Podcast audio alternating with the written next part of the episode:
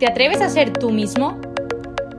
Si sobrevives pero quieres empezar a vivir, lucha por ser un joven auténtico, de esos fuertes, valientes, completos y felices. No dejes que te lo cuenten. ¡Vívelo! Hola a todos y bienvenidos un día más a nuestro podcast. En el episodio de hoy nos vamos a salir un poco de la línea de la temporada Mente sana, cuerpo sano, porque traemos un episodio muy especial que nos lo habéis pedido bastantes personas y la verdad es que nos ha sorprendido porque es un episodio muy concreto. Y en concreto es el testimonio de un matrimonio que nos va a contar realmente su historia de noviazgo. Y para ello Fati nos va a presentar quiénes son bueno, estos son María y Juan, son dos personas que yo las llevo siguiendo, yo creo que desde cuarentena o antes, no lo sé, pero que me fascinó su cuenta y mm, vi como la verdad de que se puede vivir un noviazgo siendo uno militar, el tiempo de espera, el no poder verle, en plan que es mucho más duro que un noviazgo a distancia. Entonces, cuando nos lo pedisteis, lo vi por em, mensaje directo de Instagram, dije, es que ya sé a quién voy a pedírselo, porque de verdad creo que es algo que, pues eso, como, dice, como ha dicho Lourdes, que es muy concreto, pero que tampoco se habla, pero que hay muchos militares en España y en el mundo. Entonces, em, pues ya también hay que dar voz eh, a este tipo de testimonios y a la gente que lo estáis pasando por ello, pues, jo, pues un aliciente de que se puede, de que es real y que ese tipo de amor, pues, sigue estando. Entonces, em, su cuenta de Instagram se llama Punto de Partida, os recomiendo a todos eh, que la sigáis. Y nada, que muchísimas gracias de verdad por estar aquí con nosotros. Y nada, que gracias. Juventud. Así que nada, empezamos. Sí, si os queréis presentar un poco quiénes sois y el momento de vida en el que estáis y luego ya. Bueno, yo soy Rosario y Sí, soy Juan. estamos de novios desde el 2018, ya ahora estamos casados. Eh, empezó todo porque un primo nuestro, mío, perdón, nos presentó eh, así que fue medio el cupido de la relación, fue el que vio ahí que había algo en común y que, podíamos empezar una relación. Así que él fue el intermediario y ahí, bueno, Juan viaja para conocerme porque él, además de ser militar, él vive en otra provincia. O sea, cuando no estábamos juntos, eh, entonces él tenía que viajar para, para visitarme, para conocerme por primera vez. Y bueno, desde el primer día que, que enganchamos, eh, eh, nos gustamos los dos, así que bueno, ahí empezó la relación en, en, el 2018 y ya después nos casamos en el 2022, el año pasado, en septiembre. Así que, bueno, no sé si quieren que les contemos un poquito de, de cómo fue esta, esta relación. Eh, bueno, en el 2018 eh, nosotros nos conocemos y ese año ya Juan tenía que irse por seis meses Así que después de conocernos, de salir un poco y decir, bueno, realmente quiero empezar una relación con esta persona porque veíamos un montón de cosas en común, como si hubiésemos sido criados eh, prácticamente la misma familia, porque la verdad que era increíble cómo, cómo nos, nos entendíamos y compartíamos realmente todo. Y bueno, y nos ponemos de novios en abril por ahí del 2018 y Juan al día siguiente ya se tenía que ir a este curso muy importante, seis meses. Entonces ya desde el día uno, poniendo a prueba el tema de la distancia con, con un militar, eh, yo la verdad que en ese momento al principio no, no lo pensaba mucho, o sea, como que él me siempre, desde el primer día me dijo, mordisco, mordisco, paso a paso, como que no, no pienses tan lejos porque si no te, no sé, no, no, es tan fácil llevarlo, ¿no? Eh, así que bueno, el día uno pensando eh, día a día, ¿no? Eh, y bueno, no sé si... el, el, uno cuando entra a, al ejército, más si es católico, lo primero que se pregunta es si va a poder encontrar a una mujer que lo acompañe. Eh, especialmente en nuestras Fuerzas Armadas, las españolas y las argentinas, estoy seguro que tienen la misma modalidad en donde uno cambia de destino cada 3, 4 o 5 años. Y hoy eso es muy complicado y realmente uno apenas ingresa, dice, bueno, es, es un desafío para la vocación decir, bueno, voy a poder formar una familia y si formo una familia, voy a tener que mandarlos al colegio que me toque, en el lugar que me toque, ¿no? Entonces, la familia es, es, algo central para el militar desde el momento que ingresa.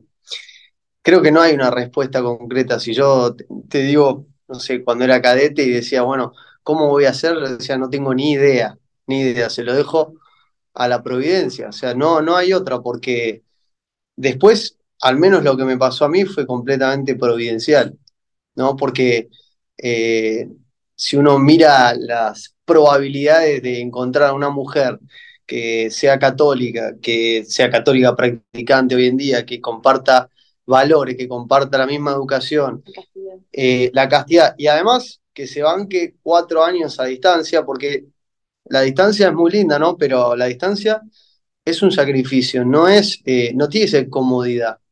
No es que yo digo, ah, bueno, eh, me estoy de novia hace dos años y me voy a ir un año de viaje, entonces ahora, bueno, vivamos la distancia. No, no es lo ideal y no es lo que uno tiene que elegir, no tiene que elegir el noviazgo a distancia, no es lo ideal.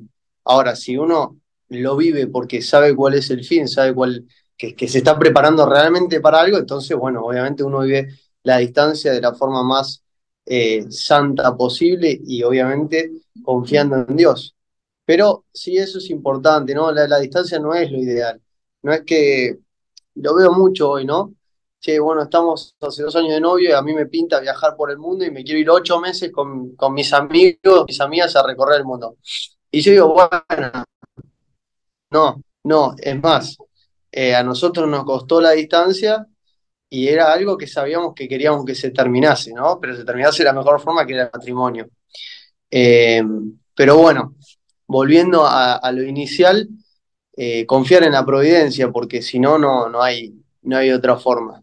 Es, es, providencial, encontrar a la mujer o al hombre que Dios nos tiene, reservado, nos tiene reservado.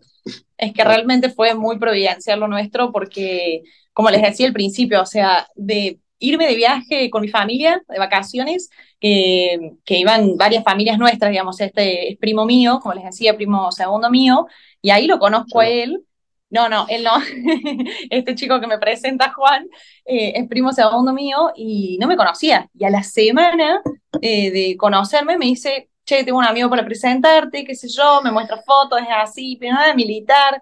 Y realmente desde que nos vimos y que empezamos a charlar y compartir, eh, decíamos tipo, wow, es realmente una persona que, que piensa igual que yo, que quiere vivir un noviazgo de la misma manera que yo, o sea, formar una familia, como ya planes a futuro, y, bueno, también me impresionaba lo, directo que era Juan, porque él buscaba justamente, o sea, una mujer para casarse y ya estaba como re seguro de lo que estaba buscando, ¿no? Eh, así que... bueno, eso también, no, no, hay, no hay lugar para histeriqueo en, la vida militar. No, no, no. Eh, eso ¿Cuántos años teníais cuando os conocisteis y empezasteis a salir? Eh, yo 19 y vos 23. 23. Sí, 19 y 23. Sí, sí, Este, además, Di, ¿cómo? Di, di, di, tú, Que egreso del colegio militar diciendo me voy a dedicar 10 años al ejército, ahora voy a ser un guerrero, no me importan las mujeres, no me importa la familia, nada. Estuve siete meses solo en el regimiento y casi me muero de la soledad, de no tener sobrino, de no tener familia, y además dije, no, no, no. La vida militar es acompañado, es formando una familia, si no, es muy difícil, al menos la vida militar como la entiendo yo, ¿no? Y así que, como vocación. Bueno, y lo que digo es que no hay lugar para histeriqueo porque, bueno, Rosario era de Córdoba y yo estaba destinado en Misiones, o sea, a 1200 kilómetros, y a la vez yo tenía mi familia en Buenos Aires, era un triángulo, un triángulo de 1200, 1000 y 1000, de Córdoba a Misiones, Buenos Aires. Así que ni siquiera mis viajes coincidían con, con visitar a mi familia, ¿no? Bueno, de hecho eh, yo fui a la casa de él siendo no novia con amigas y mi hermana, porque claro, había que, él tenía que ver a su familia, pero a la vez también verme, entonces era como, bueno, Buenos Aires era punto en común, pero como no era novia, yo no podía caer a la casa de mi suegra, futura suegra, así que bueno, ahí le llevé amigas, hermanas, todo, pero bueno, por suerte salió bien. Qué fuerte. Mi pregunta era que, a ver, Juan ya sabía que él quería ser militar, ya tenía todo claro de cómo iba a ser su vida, que quería una novia, pero claro, tú, ¿cómo acogiste, cómo pudiste acoger a un militar en tu vida y la vida de militar? O sea, ¿te costó o no sé? Bueno, al principio cuando me dijo que era militar, em, no me impactó tanto, pero porque a mí ya Dios me había preparado en otro momento, en una circunstancia de mi vida, con eh, lo que era la vida militar, ¿no? Y como siempre digo, todo pasa por algo. Eh, tuve yo otro momento para pensar eh, sobre la vida militar, ¿sí? Se acompañó a una persona eh, en, lo que es estos, este movimiento. Salió con uno de la Fuerza Aérea. no lo vi. Salí igual, nada, no, no duró ni un suspiro, pero cuando yo, yo decía como, pero es militar, lo van a trasladar, yo estoy dispuesta a seguirlo, acompañarlo, porque generalmente la mujer eh, es la que se queda sola, o sea, él se va a un curso y está como en actividad, por así decirlo, pero la mujer acompaña, eh, sí, por supuesto puede tener su trabajo y sus cosas, pero eh, yo siento que la mujer lo sufre más o lo vive de una manera más solitaria a esto cuando el marido se le va. Por más de que vos tenés amigas y vivís en un barrio con las otras mujeres, yo creo que le pega mucho a la mujer. Entonces, bueno, yo tuve esta, esta prueba, digamos, esta enseñanza del cielo, donde yo, o sea, me, me preguntaba, ¿estoy dispuesta a seguirlo, acompañarlo? Y la verdad que mi respuesta en ese momento fue un sí. Eh, y yo creo que eso me preparó para cuando me dijeron que él era militar, que Juan era militar, porque no me impactó tanto el hecho de que me dijeran, es militar, o sea, se va, se mueve, está en misiones ahora y su familia está en Buenos Aires y tiene cursos. Entonces, eh, yo creo que eso me, me llevó a aceptarlo más rápidamente y no decir como, no, bueno, es militar, ni intento, ni conozco y desaparezco. Em, entonces, de esa manera yo al principio eh, lo acepté mucho más rápido por esta prueba que ya había tenido antes y tiempo para pensar. Así que bueno, como siempre les digo, todo pasa por algo y Dios te, te va preparando y te va, te va moldeando. Y, y, bueno, la verdad que el primer día que nos pusimos novios, como ya les dije, él un curso seis meses eh, yo me acuerdo, bueno, haber estado rezando el rosario con él y que él también sea un pilar para la mujer, o sea, así como la mujer es pilar para el hombre, eh, cuidando a la familia, eh, manteniendo toda la familia unida, la mujer se apoya mucho en la, en la fortaleza del hombre, ¿no? En, en el acompañamiento. y bueno, me acuerdo que, que, no lo podía creer que iban a pasar seis meses. Gracias a Dios fue dentro de mi provincia ese curso, así que lo vi más de lo que esperaba verlo. Eh, pero de todas maneras... Eh, Nos manejó por, por carta. por cartas, nos manejamos por cartas, sí, tenemos las cartas guardadas, eh, así que bueno, nos, nos comunicamos por cartas. Em, cuando teníamos el celular, bueno, obvio que, que salíamos, nos veíamos, pero, pero principalmente eso, ¿no? La preparación previa me ayudó a aceptarlo y es cierto que hay momentos difíciles, o sea, donde te agarra eso de lo quiero acá, quiero estar con él, eh, compartir lo, cotidiano, ¿no? Porque también me hablan muchas eh, chicas en punto de partida eh, sobre esto de, lo, extraño, quiero que esté, no sé, yo mm, comiendo con mi familia y que esté mi, mi novio ahí compartiendo y conociendo, y es real, o sea, hay momentos en que básicamente es hacer de tripas corazón, que es como aceptar la situación que, que te toca y llevarla de la mejor manera, obviamente ofreciéndola, eh, rezando, a nosotros nos unía un montón el tema del rezo, o sea, a mí era increíble, siempre como, Juan, necesito rezar con vos y teníamos como bastante eh, atención al tema del rezo, porque es increíble cómo me hacía sentir al lado de él, o sea, era como que si estaba extrañando muchísimo, me, me, me daba como paz, tranquilidad y, y eso, sentirme como cerca, por más de que estuviera lejos y él estuviera sufriendo, pero... Se dan cuenta que hablamos diferente, ¿no? Distinta tonada. Ellos son los campesinos del interior. Capital, interior.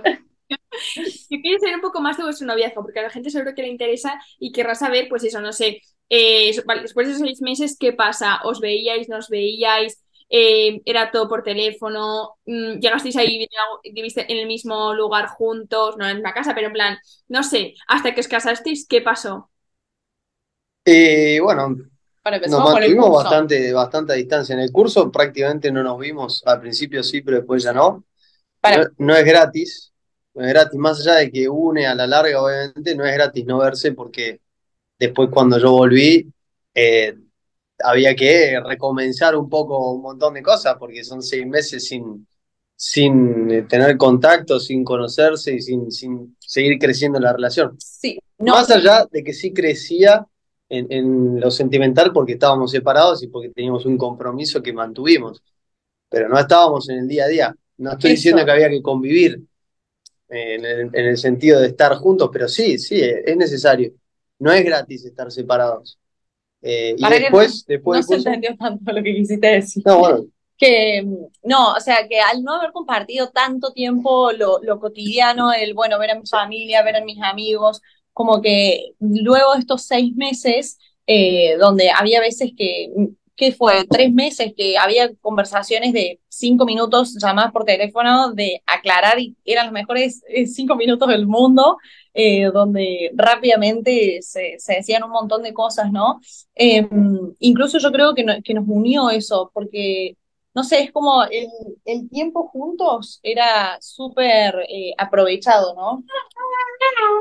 Nos sí, unió, tenemos un hijito. nos unió, pero no es gratis. No es Sí, gratis. sí, sí, obvio. O sea, Sí. no, no es que es todo color de rosa, distancia, Claro. romántico, carta y. No, no. O sea, también hay que acompañar con conocerse, ¿no? Sí. En nuestro caso nos unió, obviamente, pero porque después continuamos. El, el tema de estos seis meses creo que para mí fueron como la prueba.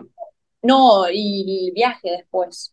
Bueno, bueno, los No. seis meses empezamos así, el noviazgo con seis meses de, de- de distancia, te diría que casi total, pero lo, lo llevábamos así, con rezos, eh, ofreciendo cuando había que ofrecer, con cartas. Eh, la verdad que en esas cartas, para mí era increíble, o sea, la, la comunicación en esas cartas. Eh, yo creo que hoy en día, bueno, es muy diferente al celular y eso, como que escribir te ayuda un montón también a plasmar bien lo, lo que querés decir. Y es increíble los, los mensajes, por así decirlo, que, que recibíamos y que nos enviábamos, eh, muy fuertes y que unían también un montón.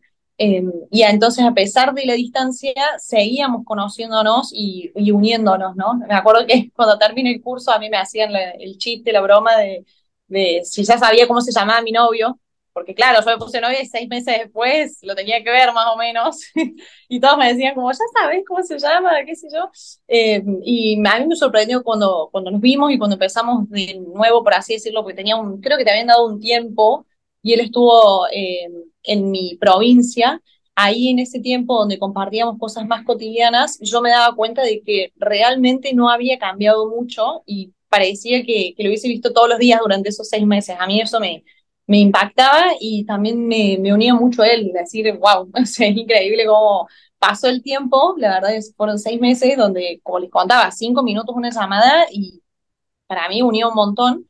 Eh, obvio, en esa llamada yo estaba súper atenta al Bueno, celular. evidentemente el compromiso es fundamental, ¿no? Sí, Están los dos comprometidos a los llevar dos la misma meta y, y buscan lo mismo en el otro también, ¿no? No fue la única vez que nos separamos por varios meses. Después que fue el viaje, ¿o no? 2019. Después fue que yo volví a la provincia y vos te quedaste también. O sea, llevamos Sí. ya relación a distancia y nos veíamos Sí. una vez al mes. Sí, sí, sí, me acuerdo. Ah, eso. En el día a día, por así decirlo, eh, él viajaba una vez por mes, a veces más, a veces menos, dependiendo cómo, cómo era su, su, ¿cómo se llama esto? Su rutina, sus horarios, su cronograma, eh, pero aproximadamente era una vez al mes eh, que él venía, ¿cuánto venías más o menos? No, el fin de semana, sí, fin de semana, encima él tenía que viajar Comer un asado. 15 horas verme y después ya volver 15 horas de la madrugada, sí, sí, sí. Era, era la verdad muy fuerte. Bueno, el tema de las despedidas, que yo ahí en punto de partida lo digo, eh, las despedidas te, te debilitan, pero te hacen más fuerte, ¿no? Eh, la verdad que era, que era muy triste cuando él se iba, yo me lloraba todo. Eh, la verdad que nunca me, me acostumbré a, a las despedidas, por así decirlo. Pero yo notaba que a medida que pasaba el tiempo sí me volvía más fuerte para llevar eh, adelante, digamos, ese tiempo sin vernos o con más entereza, ¿no? Eh, por más de que en ese momento estaba súper triste y me costaba un montón despedirlo, eh, yo sabía que, que había un- una razón, ¿no? Tenía sentido la, la relación, íbamos para el mismo lado. Entonces, eh, nada, como siempre les digo, las, las despedidas te debilitan, pero te hacen más fuerte. Y si te debilitan mucho, te hacen el doble de fuerte. Eh, la verdad que, que, bueno, eso nunca, nunca uno se acostumbra, incluso ahora me pasa casados que, que me cuesta mucho más, porque lo que se comparte es mucho más fuerte y, y los dos estamos unidos de, de otra manera, ¿no? Entonces, nada, es, es, es duro, pero, pero vale la pena. Eh, y después que, que te fuiste enviado al exterior, Sí, eh, ¿cuánto tiempo fue? Fueron seis meses, seis ¿no? meses. Seis meses, ah, nos agarra pandemia. Bueno, 2019, no me estoy acordando qué pasó en 2019. Más cursos. más cursos, claro, eso. Él seguía preparándose, él, él hacía un montón de cursos y yo estaba en la facultad intentando concentrarme y estudiar eh, mientras lo tenía lejos a él. Pero bueno, 2019 básicamente también fueron, fueron más cursos y más distancias. es que en los primeros grados de oficial no tenés mucha vida social. Por eso siempre nos aconsejan, antes, antes eh, el jefe te autorizaba a casarte y una de las razones era esta. Y antes, hace mucho no, digamos, al menos hace unos años, el jefe era el que autorizaba al, al oficial a casarse. ¿Por qué? Porque el oficial de, de, los primeros años vive de servicio, vive haciendo cursos, vive en el regimiento y eso tiene un, un costo en la familia. Entonces, gracias a Dios, yo pude llevar el noviazgo en esta etapa en donde estaba muy, muy activo. Obviamente la vida militar no es siempre así. Yo ya estoy pasando a otro estadio en el que no voy a tener tanto tiempo afuera. No significa que nos vamos a dejar de mover, pero no voy a estar haciendo cursos de varios meses, eh, meses. sin comunicación, ¿no? Tal vez estaré afuera, pero tendré comunicación y, y otras cosas. Por eso es muy importante yo no digo la planificación familiar, no, no, eso es bastante ambiguo y peligroso, pero sí ser responsable, ser responsable y tomar decisiones maduros. Eh, hay muchos que se casan apenas se egresan, ¿no? Porque están de novios como cadetes, están de novios como cadetes con su novia, se casan y de subtenientes ya están casados. Y bueno, eh, no, no hay una respuesta a eso, pero, pero sí he visto que muchos fracasan en su matrimonio justamente porque no están listos todavía, ¿no? y él no está nunca y los primeros años va a estar de guardia, va a estar de, semana, va a estar viajando por todos lados, haciendo cursos y además va a tener hijos si es que quiere formar una familia, ¿no? Entonces un montón de cosas que van a chocar con, con el proyecto de la familia. Gracias a Dios, a mí se me dio bastante bien cronológicamente, a los dos se me dio, y me, me caso en un momento en el que por ejemplo, ahora, eh, ahora puedo estar en, mi casa con la licencia de paternidad que tal vez en otro momento no sé si la hubiese podido tener, ¿no? Por, por, temas cursos y eso. Otras razones. Incluso le pasa a muchas mujeres que, tienen los hijos y el marido no está. o sea, una tiene el hijo y después el marido lo conoce a las dos semanas, al mes o, cuando vuelva. Sí, sí, sí, es muy fuerte. Eh, Igual no es la única profesión así, ¿no? No es la única.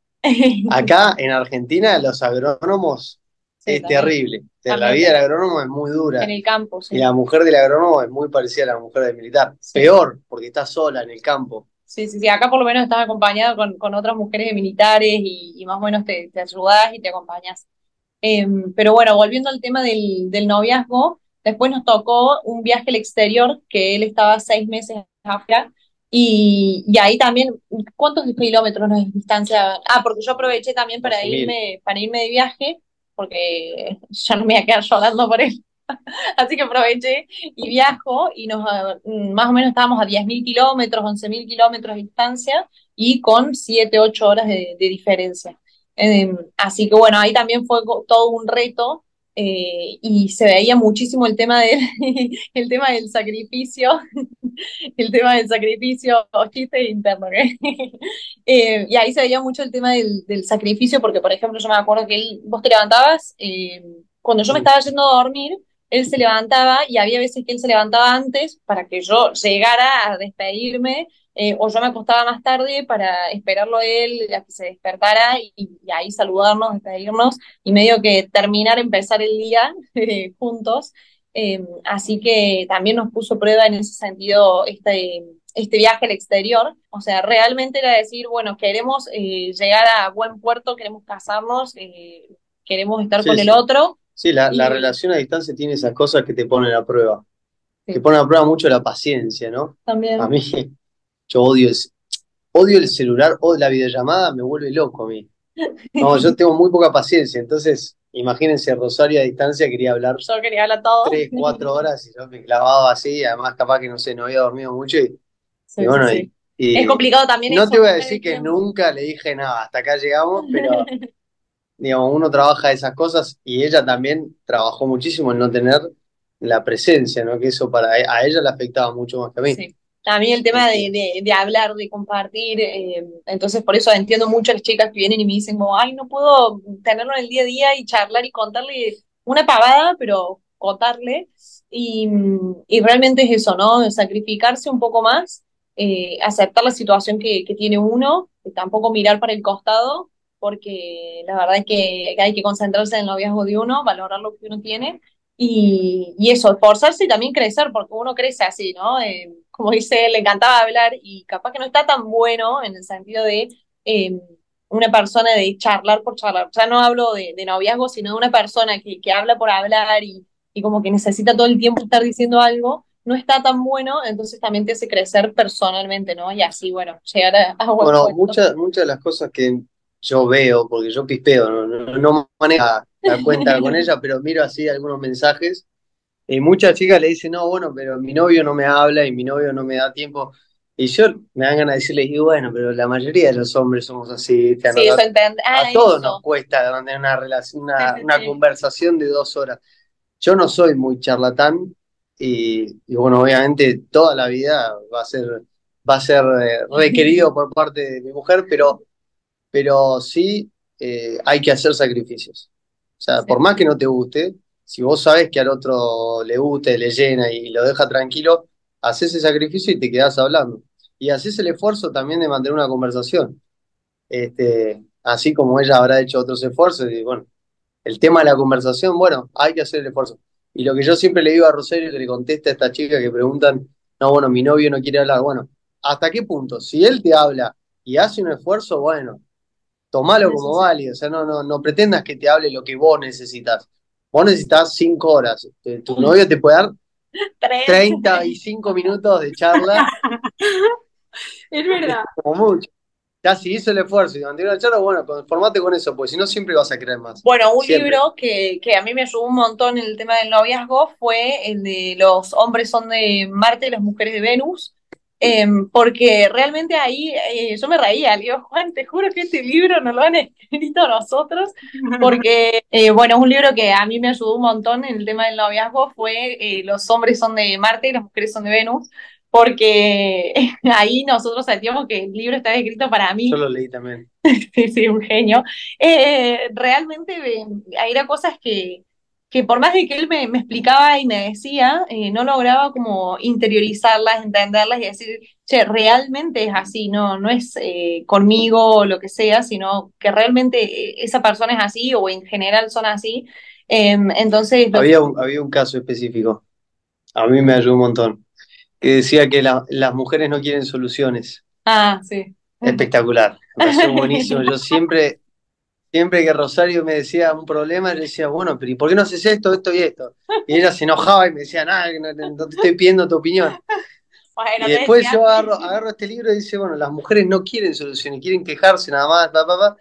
"Ah, Fue- pero fue un antes y un después, ¿eh? O sea, espectacular, fue- nunca más le di una solución. Ahora, bueno, Y, y, y yo realmente en eso eh, me sentí como mucho más escuchada, y como más acompañada y la verdad que fue increíble un antes y un después, así que también lo recomiendo mucho el libro eh, para como lograr entender no es, también no es un libro otro. católico. Eso, ¿no? No es libro católico, pero eh, la verdad que los ejemplos que pone eh, pueden ayudar muchísimo, así que bueno, lo veo como muy, muy útil. Em, después, ¿qué más? Tema, bueno, no sé si ustedes quieren saber algo en particular, porque fueron cuatro años y medio de noviazgo y ahora, bueno, el 2022, septiembre nos casamos, bueno, fueron muchos años, muchas pruebas, muchos cursos, así que bueno, si ustedes quieren saber algo así en particular, Queríamos saber cómo fue el decir, vale, ya estamos preparados para casarnos. También supongo que tenía que coincidir un poco con la vida de Juan, pues como militar, a ver en qué momento y tal, pero ¿cómo fue esa evolución del noviazgo a distancia y decidir, vale, nos casamos? Y luego el de repente ya, no sé, o sea, estar juntos, ¿no? O sea, Creo que no. ¿Hablamos de eso en algún momento? sí, el- el- Pero en, el- en- en punto eh, a ver, en punto de partida. en mi caso o en nuestro caso, la decisión, la decisión final la tiene la mujer, pero el paso lo da el hombre, ¿no? Hoy hay mucha gente que no lo hace así, pero en nuestro caso sí, yo sabía que Rosario no me iba a proponer a mi matrimonio porque no, digamos, yo era el que proponía. ¿Y cómo se sabe? No se sabe. No, no, no se sabe. Eh, uno, uno cree que está en el momento adecuado y tiene que tener valentía, que a mí me costó un montón. además, es más, yo siempre le dije que tuve, estuve mucho más nervioso cuando le propuse que cuando me casé, porque la decisión la tomo cuando digo, bueno, le voy a proponer.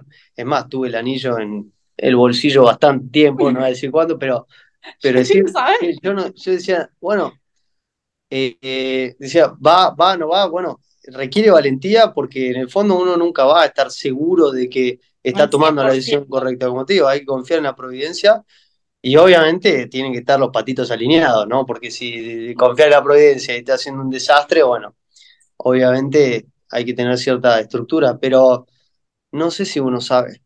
Eh, hay que ser valiente. Y yo lo que le digo a los hombres y a mis amigos también es, hay que ser valiente, porque nunca vas a querer salir de la comodidad, ni hablar si están teniendo relaciones, porque ese, y, si conviven ni hablar, porque eso es lo más cómodo que hay. Convivo, tengo relaciones, vivo vida de casado y además no estoy casado, no tengo compromiso. Espectacular, comodísimo.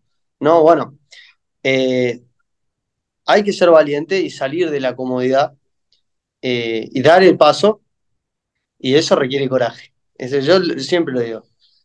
Y la decisión, eh, en nuestro caso, es, el, de, bueno, el hombre tomaba la decisión y la mujer decide si sí o no, obviamente, ¿no? Eh, y con respecto, yo respecto al tema de, la mujer y, abandonar la casa y irse lejos, porque bueno, él, él está destinado... También coraje.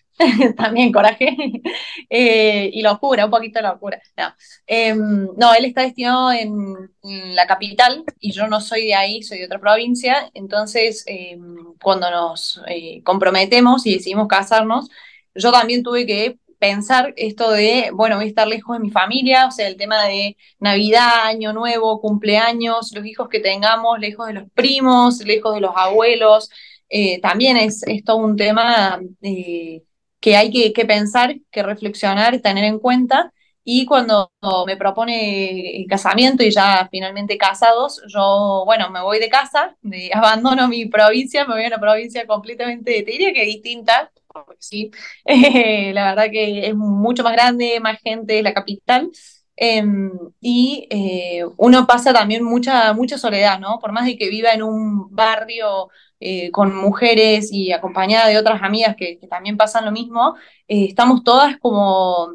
desarraigadas. Eso, desarraigadas, o sea, nos han sacado de cualquier parte del país y nos han metido todas juntas, por así decirlo, y cada una tiene también eso de mi familia está lejos, no veo mi, a, a mis, bueno, los primos, los abuelos, todo eso, Em, y a mí particularmente, gracias a Dios, em, me costó un poco menos por el hecho de que ya había tenido como una prueba, por así decirlo, de eh, distancia con, mi familia. Eh, cuando me voy de viaje estos, estos meses, seis meses creo que me fui, eh, de decir, bueno, así va a ser, ¿no? De, que no se puede ver a la familia todo el tiempo, de que va a haber que hacer sacrificios, que hay momentos que van a costar más, momentos que, capaz uno está un poco más fuerte y, mejor parado, em, pero bueno, son cosas también a, tener en cuenta. Eh, la verdad que al principio creo que no cuesta tanto por el hecho de que uno está como en la luna de miel todavía y la verdad que, bueno, mi familia es Juan, o sea, siempre le digo a las chicas que me preguntan eh, de cómo es eso de dejar a tu familia, cómo lo llevas, y para mí es simple la respuesta de decir, tu familia ahora es tu marido, entonces eh, esa es tu prioridad. Y también uno tiene que estar fuerte para, para ser pilar para el otro, ¿no? Eh, tiene que, mantenerse con entereza eh, en cuanto a la situación que le toca vivir, ¿no? Así que, bueno, eso... que el, frente interno tiene que estar estable. Si el frente interno no está estable, no se puede combatir. Así que, bueno, la mujer tiene un rol muy, muy importante en el tema de, de la vida militar, ¿no? Eh, ¿Cómo es de, detrás de un gran hombre? No ¿Cómo es la frase? ¿Cómo es la frase Sila? Detrás de un hombre hay una gran mujer, detrás de un gran, hombre, hay una gran mujer. Eso, algo así es la frase, pero, pero realmente es, verdad. Eh, así que, bueno, también tener en cuenta eso para las chicas que están con, con militares, de que va a ser duro, va, por ejemplo, no sé, yo, nosotros acabamos de tener un hijo y mi familia pudo viajar recién después de que nosotros saliéramos del hospital y todo, y gracias a Dios que pudieron viajar, pero hay mujeres que, que, que doy fe que han tenido los chicos sin su marido y sin su familia y han logrado salir eh, a flote solas. Eh, y también son cosas para pensar, para no tambalear y, y, bueno, reflexionarlo con tiempo, ¿no? No, no sorprenderse después en el matrimonio y decir, ah, yo no sabía, eh, sino que realmente considerar todas las opciones, ¿no? Las, em, las situaciones que uno puede llegar a vivir. Sí. Después compromiso y responsabilidad. Palabra que nos cuenta, nos cuesta a nuestra generación, y ¿eh? nos pegan de cerca, a todos. Porque nosotros somos una nueva generación. Y el tema del... Antes se daba todo más por sentado, ahora no. De repente tienen un hijo y, ay, ¿qué hice? Pero eh, yo digo porque hoy como que no, no somos lo maduros que eran nuestros padres y nuestros abuelos a esta edad. Y tenemos que madurar, tenemos que madurar y no tomar decisiones que eh, después no estamos dispuestos a aceptar las consecuencias o, no vamos a hacernos responsables de lo que estamos haciendo. El padre se hace, se hace responsable de su familia. Y, y, una, me acuerdo de una familiar mía una vez me dijo, los hombres están cediendo lugares y, están, eh, digamos, no están ocupando el rol que tienen que ocupar en la familia.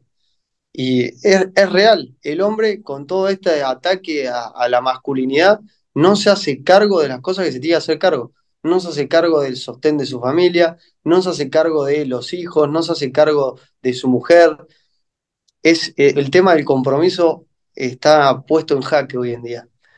Eh, y lo digo porque además lo siento en carne propia. Y me ha pasado a mí mismo decir, bueno, ahora soy responsable de una, de una mujer y de un niño, ¿no? Y uno dice, ah, bueno, hay que obrar en consecuencia. Ah, y otra cosa que, quería mencionar, el tema de, mm, del noviazgo a distancia y la convivencia en el matrimonio, que también a nosotros nos preguntan mucho ahí en punto de partida, que muchas veces dicen, pero ¿cómo no te dio miedo el hecho de no verlo tanto como te hubiese gustado compartir así como todo el tiempo con tu novio para conocerlo bien bien y la convivencia ahora en el matrimonio. La verdad que a nosotros, gracias a Dios, eh, nos, no sé, no, hemos tenido problemas en cuanto a la convivencia. Todo, todo el mundo vive. No, hemos, no hemos tenido sorpresas que, que alguno dijera tipo, uy, no conocía esto. Bueno, sí, sí, em, es que todo, eh, nunca me hicieron dudar, pero todos me dijeron mucho, pero vos estás en un noviazgo a distancia hace cuatro años y te vas a casar y, no conviviste. No, le digo, pero la conozco, digamos. Además, no es que no conviví. Eh, cuando nos vamos de vacaciones con la familia, vos ves que se pone de mal humor por tal o cual cosa o, que vos reaccionás mal a, tal cosa. Che, no, no, el tema de la convivencia, decir, no, hay que convivir antes de casarse, no, no tiene ningún sentido. Nosotros llevamos más de un año casados y nunca el tema de la convivencia fue un problema. Siempre supimos que yo iba a ser desordenado, siempre supimos que iba a dejar la pasta de dientes en, la bacha, sí, pero bueno, no, son, son, cosas nimias que, que uno intenta cambiar, hay que cambiarlas, pero, pero no tienen importancia en, el compromiso. Pero incluso hasta esas cosas mínimas las conocíamos y las sabíamos porque para mí es eso, el vivir bien el noviazgo eh, estar eh, atento, eh, vivir diferentes situaciones, que no hace falta que estés 24/7 con tu novio, porque aparte ahí es mayor la posibilidad de caer en cuanto a la castidad y todo eso, sino ser inteligentes, ¿no? Tiempo de, calidad y no tanta cantidad. Uno, uno se, se menosprecia, estás menospreciando tu compromiso y, tu, y tu decisión. Es como decir, no, la verdad que mi matrimonio no va a funcionar porque no puse a prueba mi paciencia en la convivencia con ella. Si tu matrimonio se va a poner en jaque por la convivencia, no te cases. No te cases, porque mm. no va por ahí la cosa. El compromiso no va por ahí. Si los dos se quieren, no va a haber un problema de convivencia porque los dos se van a marcar las faltas y la van a querer corregir o asumirán ese error y lo, y lo, ofrecerán. No, eso, y también el tema de, la fe, cómo ayuda en estos casos, eh, de que los dos eh, saben hacia dónde quieren ir, ¿no? La meta es el cielo, la familia, eh, tener como prioridad eso, y realmente en el día a día lo que se pone, o sea, lo que se muestra, ¿cómo no sé cómo decirlo, pero lo, lo que puede llegar a, perturbar, por así decirlo, son cosas eh, sin importancia y no lo trascendental, ¿no? Así que para mí eso también es súper importante. Eh, y bueno, familia que reza unida, permanece unida, así que también súper importante. consigo acabar ahí el episodio porque creo que también ha sido el resumen de, vuestro testimonio, ¿no? En plan, desde el primer momento habéis empezado a rezar y os ha mantenido la fuerza, o sea, me parece increíble que, jope, que de, todo, o sea, que habéis apostado por un noviazgo así, que, o sea, que cuesta, que, no sé, que os habéis querido, entre comillas, no habéis aceptado la complicación y, jope, que se ha visto el amor en todo. O sea que muchísimas gracias. Yo creo que seguro que va a inspirar a muchísimos noviazgos, va a dar mucha aliento de que se puede, sí se puede. Así que. Sí se puede. Sí, totalmente. Cuesta, pero vale la pena. Bueno, igual se puede porque Dios quiere, no porque nosotros podemos. También eso, está ahí mucho la gracia de Dios. Nosotros los militares lo tenemos muy presente. Mm. Si uno puede realizar cierta actividad, es porque Dios lo quiere no porque uno puede, sino le ponemos la fuerza al hombre y cuando uno reside su confianza en la fuerza del hombre, ahí no, no está la verdadera fuerza. San Pablo decía que en nuestra debilidad está nuestra fortaleza.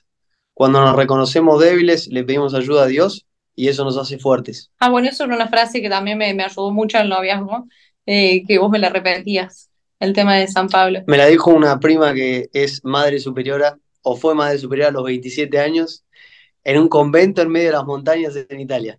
La fui a visitar y ella estaba a cargo de como 50 monjas. Tenía 27 años y las monjas tenían, las más grandes tenían más de 60. Y ella estaba a cargo, era madre superiora.